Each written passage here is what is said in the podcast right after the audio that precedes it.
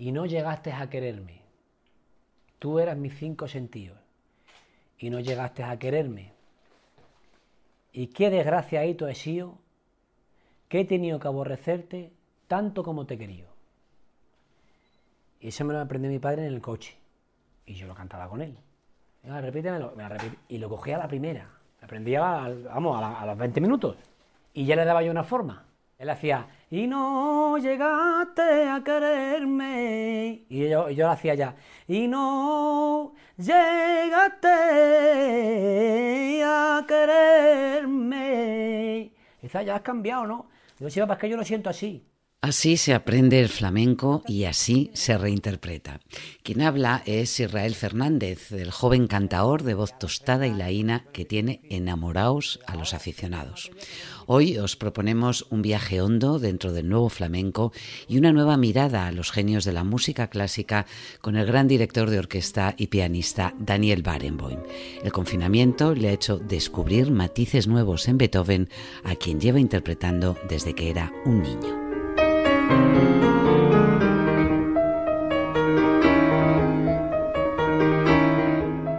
Hola, soy Montserrat Domínguez y esto es Extra, el podcast del País Semanal. Estamos de estreno, nueva temporada, con las mejores historias, entrevistas y reportajes de nuestra revista, todo de la mano de nuestros reporteros.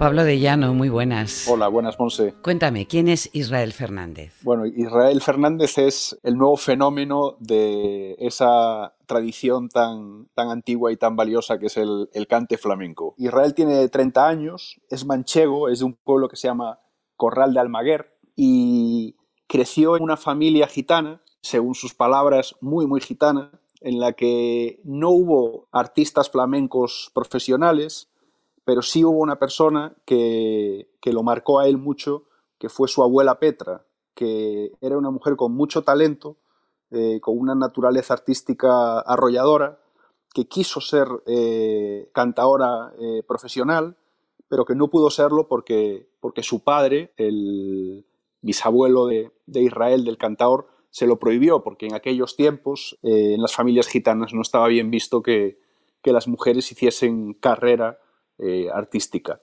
Entonces su abuela Petra se quedó en casa, se casó, vivió eh, una vida de ama de casa y de vendedora ambulante de mantelería, pero eso no eh, significó que, ella dejase de expresar su arte, simplemente lo volcó en el, núcleo familiar y, ese fue el, digamos, el líquido amniótico eh, artístico en el, que, en el que se desarrolló el, talento innato de Israel. Bueno, es una familia en la que hay mucho arte y con ellos y con su abuela Petra eh, pudisteis compartir unas horas e incluso se arrancó a cantar. piedra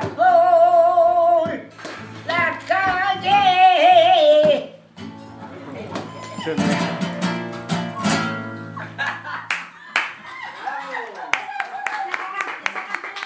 Sí, sí, se arrancó a cantar y, tiene una voz maravillosa, eh, ya muy tocada por la edad, porque ella tiene en torno a 90 años, pero, pero bueno, es una, una voz que le mandé un audio a, un especialista en flamenco para que la escuchase y, me dijo, bueno, esto, eh, esto ya no, casi no es posible escucharlo, ¿no? esa calidad de flamenco antiguo. Hay muchos eh, tipos y estilos de, flamenco. ¿Hacia dónde tira eh, Israel? Recordemos que es un estudioso de los, de los clásicos, ¿no? Que bebe de la tradición. Sí, sí, él, él es, un, es un purista del, flamenco. Mi, flamenco, bueno, mi flamenco, el flamenco es una forma de vivir, una forma de sentir, una forma de querer, de amar, de respetar, de abrazar, de besar. y lo que yo intento humildemente es cuando canto, cantar con verdad, ser sincero. Una de sus, él tiene dos referencias fundamentales que son, eh, digamos, el, alfa y omega del cante moderno, que es Camarón de la Isla, y eh, una cantadora tradicional que es la famosa niña de los, de los peines, Pastora Pavón. Eh, y a Pastora Pavón le dedicó su, penúltimo disco, Universo Pastora, que, que, que le editó Universal Music, y para él ella es eh, la gran fuente de, de las esencias flamencas. Y lo que él quiere, a sus 30 años, siendo eh, un artista eh, nacido en, en, 1990, muy joven, lo que él quiere es ahondar lo máximo posible en el conocimiento de toda la tradición flamenca para hacer su flamenco hoy simplemente con los mimbres de lo mejor del flamenco de, toda la vida. Para él actualizarlo no es más que aprender al máximo de los grandes maestros del flamenco y volcarlo a través de su voz hoy en día. Y cuéntame qué hay, qué hay de especial en su, en su voz. Bueno, yo he hablado con, con, buenos conocedores del flamenco y ellos utilizan conceptos de su argot, ¿no? Dicen que es una voz laína, que significa que es una voz eh, limpia, eh, redonda, que no es una voz como la de otros cantadores, dicen rajada, o, rota y el propio Israel le pregunté y me dijo, bueno, si es una voz laína, es una voz limpia, es una voz redonda, pero con los años, eh, digamos, se me va haciendo un poquito más gorda, me decía. Entonces llegó a la conclusión, lo, le dije, bueno, pero dame una definición así más, más, más concreta, ¿no? Y me dijo, mira, dejémoslo en que ahora mismo tengo la voz tostada él canta flamenco con flamenco o cocina flamenco con flamenco. No le gusta nada la palabra laboratorio ni la palabra fusión. Bueno, en su casa se venera a, Camarón, esto es lo que nos decía él mismo. Todo se lo debemos a él. Toda nuestra juventud de mi edad y un poquito más atrás también, de 50 años aquí, le debemos a este hombre un dineral. No tenemos con qué pagarle. Pero lo importante, Pablo, es que los, eh, los, grandes aficionados dicen que Israel no ha permitido que Camarón le atrape en su jaula. Sí, eso es muy interesante porque él, él es un, un, idólatra de Camarón y no lo, no lo oculta, es decir, lo, lo, lleva a gala con orgullo. Para él es, es su dios, ¿no? Y es un fetichista de Camarón, tiene objetos de todo tipo de Camarón tiene valorios de camarón que lleva al cuello, en la muñeca, eh, pero sin embargo, eso no quita que artísticamente él esté desarrollando una voz y una calidad artística muy singular y muy propia, que no es pues, la típica voz de las últimas dos décadas de algunos cantadores que, según me han dicho los buenos conocedores del asunto, se definen como voz camaroneras, es decir, voces que están muy atrapadas en, el sonido y en, y en, el eco de Camarón. No, no, la suya es una voz con influencias de Camarón, por supuesto, pero, lo que se distingue, se distingue nítidamente y, tiene una, gran personalidad.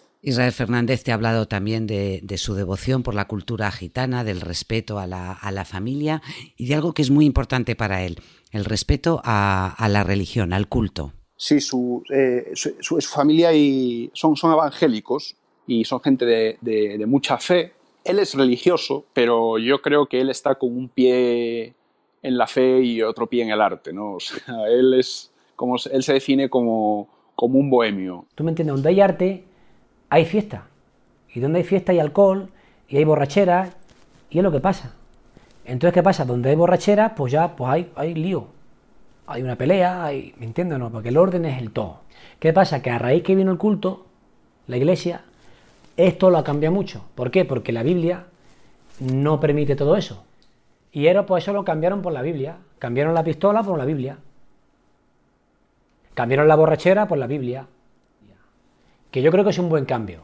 Si la Biblia te, la Biblia te cuida más que tu padre y tu madre. Digamos que, que, no es eh, un, un, devoto piadoso que esté pensando las 24 horas del día en, en su religión, sino que es un tipo que a mí me dio la sensación de que, de que vive con bastante libertad y que vive con, con mucha naturalidad la fe y que no se crea grandes problemas entre los principios de la Biblia y, digamos, el, disfrute de la vida. Bueno, y dentro de muy poco saldrá su nuevo disco eh, con sus letras y con Diego del Morao a la guitarra. Pablo de Llano, muchas gracias, un abrazo. Gracias a ti, Monse. Vinieron y me que tú habías hablado mal de mí. Y mira mi buen pensamiento, que no lo creía en ti.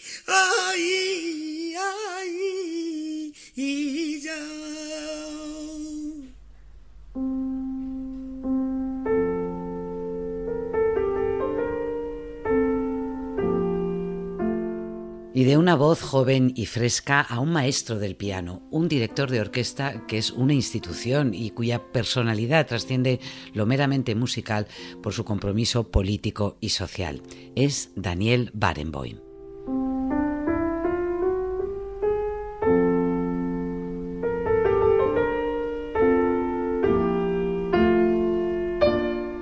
Jesús Ruiz Mantilla, muy buenas. Buenas, ¿qué tal? ¿Cómo estás? Bien, estoy muy bien. ¿Cómo estás, Monse? Bueno, con muchas ganas de escuchar cómo fue esa larga entrevista con Barenboim, que recordemos, subió por primera vez a un escenario con siete años y ahora con 77 no deja de descubrir nuevos matices, por ejemplo, en Beethoven. Sí, sí.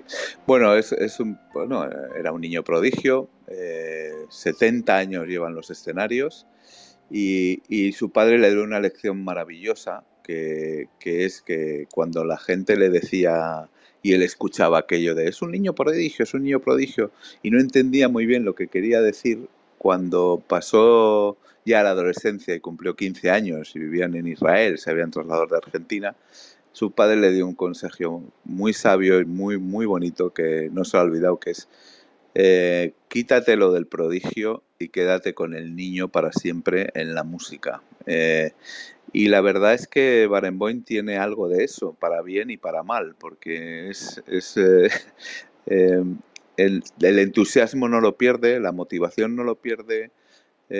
eso se ha convertido en una referencia no solo musical, artística, también intelectual para, para analizar, por ejemplo, el mundo geopolítico, la situación en Oriente Próximo. Siempre su visión es clarividente, es muy original, es muy arriesgada.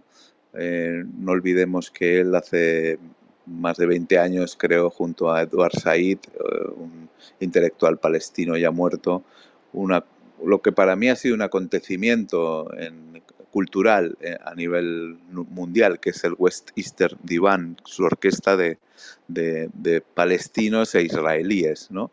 Eh, ¿no? dice que no es un acto político, que él no quiere hablar de, político, de política, pero, pero lo que también dice es que cuando él, eh, cuando él, cuando ellos demuestran que un músico israelí palestino puede, puede, pueden tocar juntos en un atril eh, y con la misma partitura a Mahler, que luego no venga nadie a decirle que, palestinos e israelíes no pueden convivir, ¿sabes?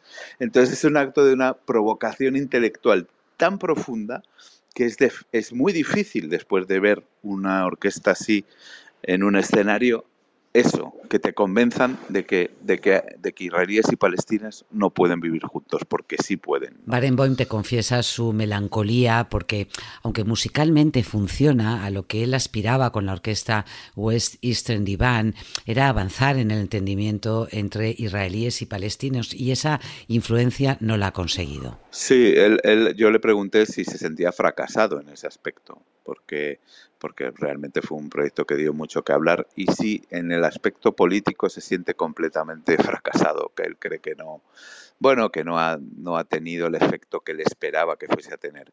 Sin embargo, en el aspecto musical no, en el aspecto musical eh, una de las, mm, digamos, de los objetivos que tenía el West Eastern Divan era ya que los músicos israelíes tenían mucho acceso y una educación muy muy buena, de muy buen nivel, los palestinos no tanto, y sí que ha mejorado la educación musical en los territorios ocupados y en Palestina, eh, gracias al Westminster Divan. O sea, el nivel o el acceso o la posibilidad de estudiar música a buen nivel con escuelas con buenos profesores que el Westminster Divan, lo que la red del Westminster Divan ha hecho posible, eso sí que ha sido un, logro, un logro muy importante en, en, esta trayectoria. Una de las personas que más le ha apoyado en este proyecto y con quien tiene una buena amistad es la canciller Angela Merkel. Sí, sí, sí. Eh, eh, le ha apoyado para, para, bien del proyecto y para mal de la posición de España en ese proyecto, porque ese proyecto tenía una sede en Sevilla, en Pilas, en Andalucía,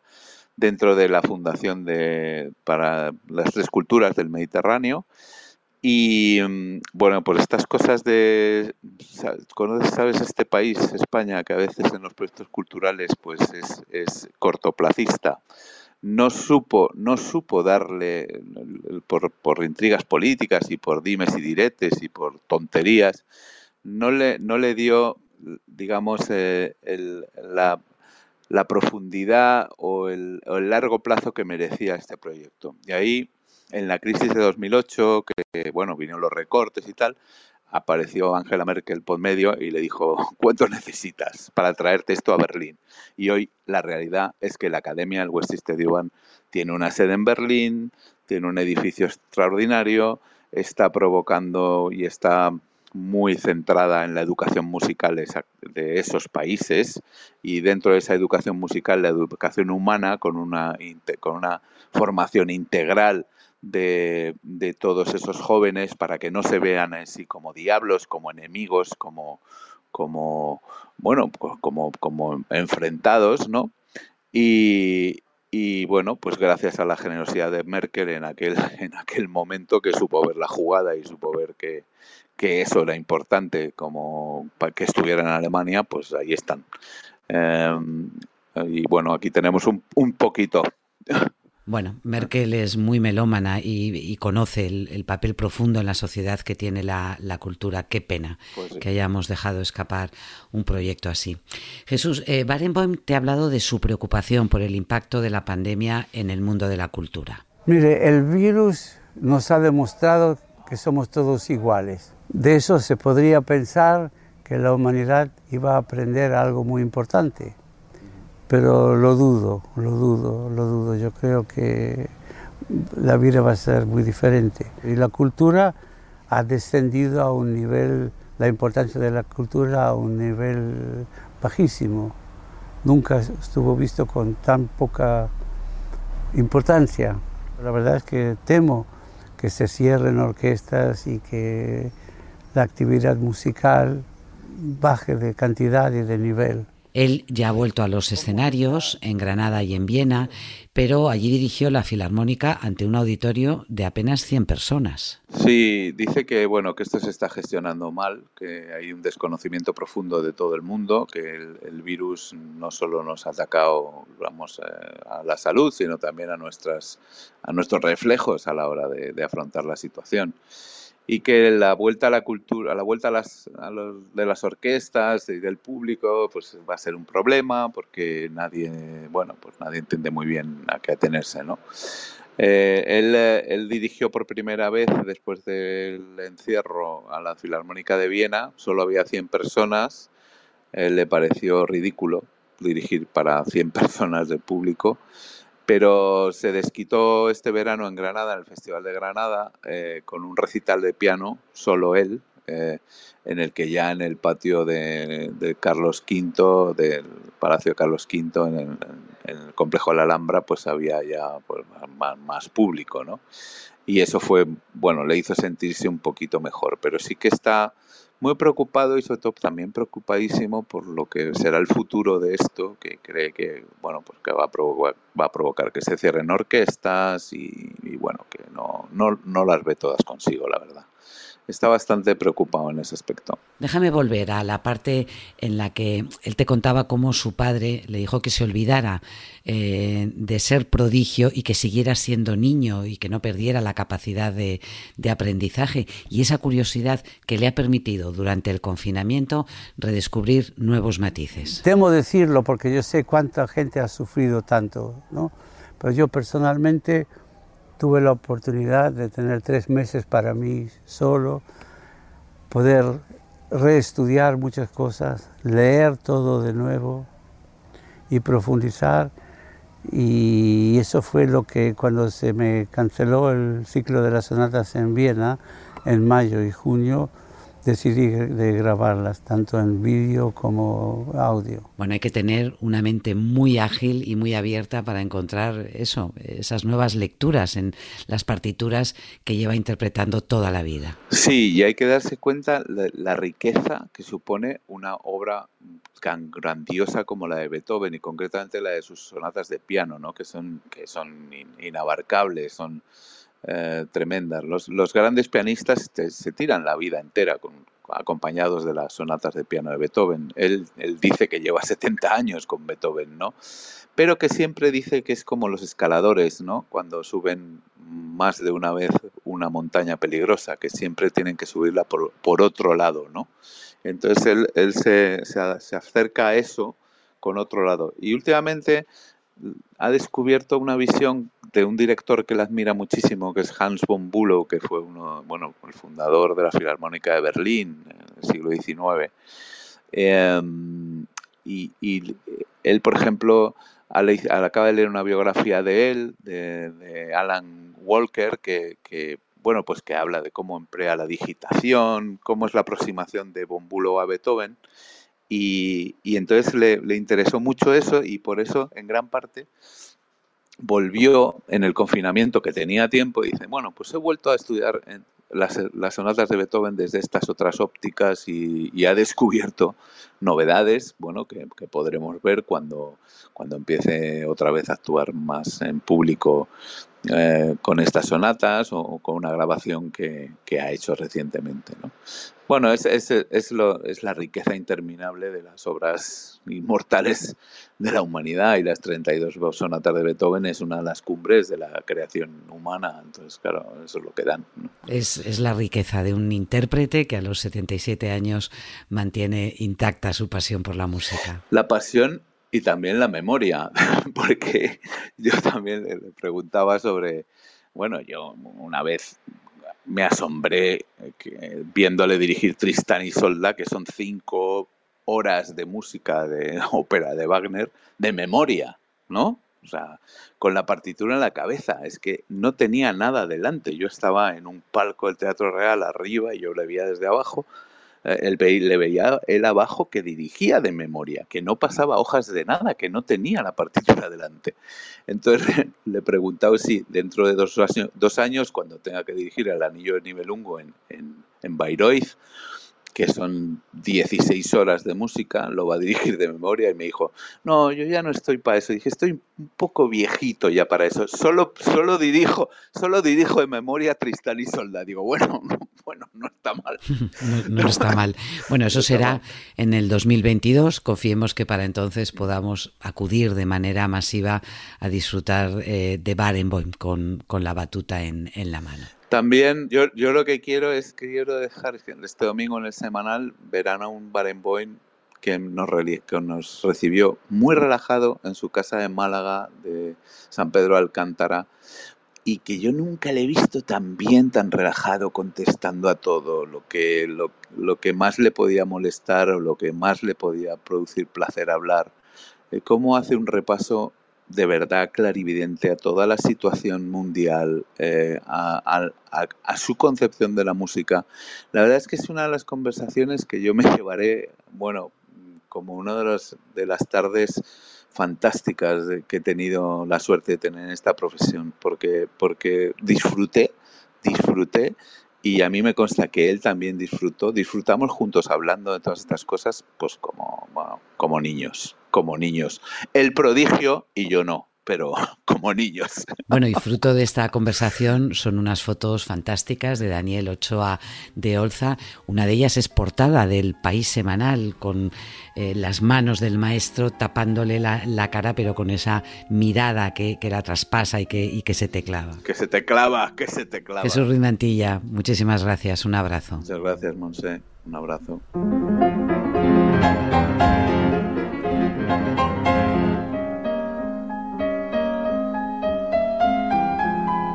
Además de Barenboim e Israel Fernández, este domingo 13 de septiembre encontrarás en el País Semanal un reportaje sobre los entresijos de Patria, la serie de Aitor Gabilondo sobre las enormes cicatrices que dejó ETA, basada en el libro de Fernando Aramburu.